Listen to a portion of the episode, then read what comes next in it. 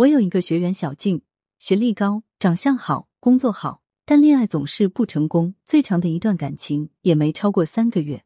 每一段感情的分开，她都接近崩溃。她不明白为什么她总是找不到她想要的爱情。于是我问她：“你的每次分手有没有共同点或者共同分手的语言？”她告诉我，他们都说过我太粘人了。她反问我：“老师，难道相爱不就是要粘在一起的吗？”我继续问他怎么个年法，他说工作空余的时间都在一起啊，早中晚定时报备，每次视频电话说话时间不能少于半小时，而且恋爱技巧里也说这是一种仪式感，可以增进双方的感情。一旦男友没做到，他就会觉得对方不爱他了，有一种三分钟没回复，你是不是在勾搭别的女人的感觉？于是各种做，各种索取和控制，很快对方受不了，开始逃跑。面对后撤，他就开始妥协，祈求对方的复合，愿意为了对方做任何事。确实也有复合成功的，但是很快又陷入到这种循环里，对方再次逃跑，而且非常彻底。然后小静陷入了一段纠结痛苦的时期。且不说小静对于恋爱中仪式感的错误理解和应用，她的复合方式就有问题，很极端。当男友提出分手后，小静感受到强烈的失控感。不假思索，第一反应就是要去挽回，也不去想这一段感情是否真的值得挽回。他不知道的是，这一切对爱的索取状态，只是因为他待在关系和爱的保护层里，用爱的名义在自我掩盖。其实他是一个情感依赖者。小静内心只是需要有人陪吃晚餐，有人陪说话，不想自己一个人独处。他在寻找那个人，那个在他溺水的时候可以抱住的木头。那么。我们究竟如何判断情感依赖呢？情感依赖是依赖中的一种情况，还有另外一种是生活依赖，这两种都属于依赖型人格。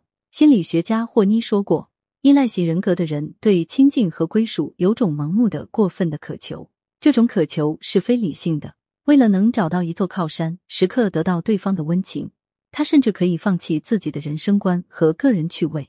但这种行为模式会使他自己越来越脆弱、懒惰、缺乏自主性，因为处处委曲求全。有依赖型人格障碍的人会越来越压抑，这种压抑会进一步阻止他为自己干点什么，或者有个人爱好。这段话可能有点难理解，但是我想大家一定听过一些新闻：一个女大学生被一个男人给控制，控制完了之后，想要找更多的姑娘，这个女大学生还会帮他去找。还有男人为了多赚点钱，让自己的女友去陪睡，女友竟然还同意。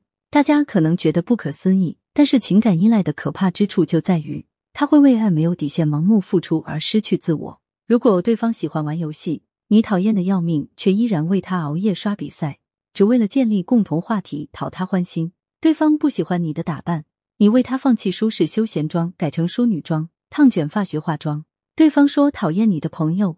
于是你就跟朋友断绝来往。也许你认为感情里自己的委曲求全不过是为爱牺牲，你为爱付出的这一切让你沾沾自喜，自己是多么伟大，再没有人比我对他更好了。你享受着站在道德制高点的快感，以为他会为你的这些付出感动到再也不愿意离开你。然而事实是你为他改变你的一切，你变得不再像你。然后当那句分手金句蹦出来了，我还是喜欢原来的你。等你想再做回自己的时候，你才惊觉，早在你把自己的生活乃至生命都赌在另一个人身上时，你的自我就离你而去了。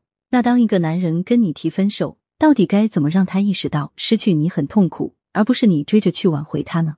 想要我手把手辅导你，让你的爱情升温，提升魅力，提升吸引力，请去节目主页里复制我的微信“恋爱成长零零五”，添加我获得我的分析哦。也可以搜索订阅我们的公众号。恋爱成长，获得更多恋爱技巧和成功案例总结分享。